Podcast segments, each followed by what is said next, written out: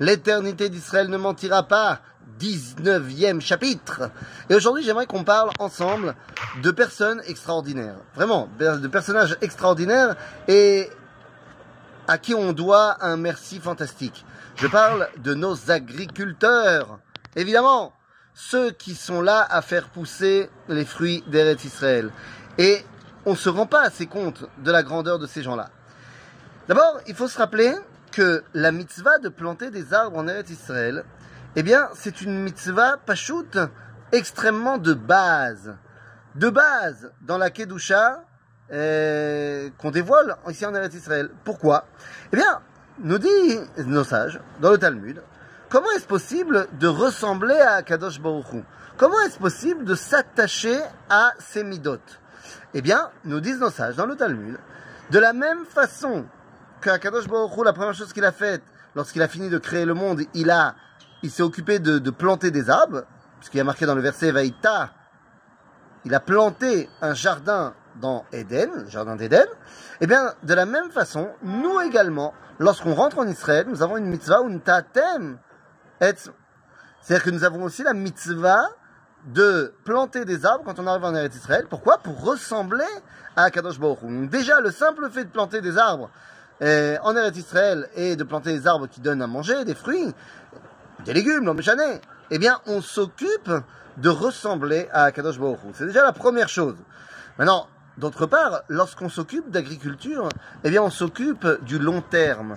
Évidemment, lorsqu'on plante des arbres comme on fait le cacaël, mais également lorsqu'on commence à développer un terrain agricole, que ce soit pour euh, des salades, soit pour des tomates cherry ou autre chose parce qu'on voit sur le long terme. Et c'est vrai qu'on a tendance des fois à se concentrer sur l'immédiat, alors que se concentrer sur le long terme, c'est se concentrer sur dévoiler Akadosh Baruch dans le monde.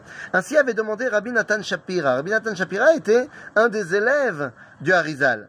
Il avait demandé comment est-ce possible qu'on a reçu la manne quand on était dans le désert, mais quand on est rentré en Eretz Israël, la manne s'est arrêtée.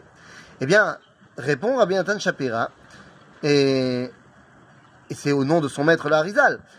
Il répond que tout simplement le désert, Hutzlaharetz, est un endroit tamé, est un endroit impur, et donc on ne peut pas s'attacher à la kdusha de la terre à cet endroit-là. Et donc il a fallu donner une nourriture euh, divine pour justement ne pas tomber dans euh, euh, la matérialité trop profonde de Chutzalaharetz. Aval, Beret Israël, et rajoute à cela le, la chavruta de Rabbi Nathan Shapira, Rabbi Moshe Zakout, lui aussi élève du Harizal, dit en Eretz Israël à Deraba, la Kedusha elle est présente partout. Et donc, eh bien nous pouvons nous attacher à la Kedusha en mangeant non plus la manne, mais en mangeant quelque chose qui est encore plus kadosh, ce sont eh bien les fruits d'Eretz Israël, le, le blé d'Eretz Israël. En d'autres termes, eh bien lorsqu'on fait pousser des choses en Eretz Israël. Nos agriculteurs sont en train tout simplement de dévoiler l'idéal même de la Kedusha. Car il y a une Shrina, une présence divine qui est venue avec nous en exil. Galou Israël, Galta Shrina Imahem. Mais de quelle Shrina s'agit-il? Eh bien, il s'agit d'une Shrina qui est en opposition avec la nature. C'est ce qu'explique le Rav Kook.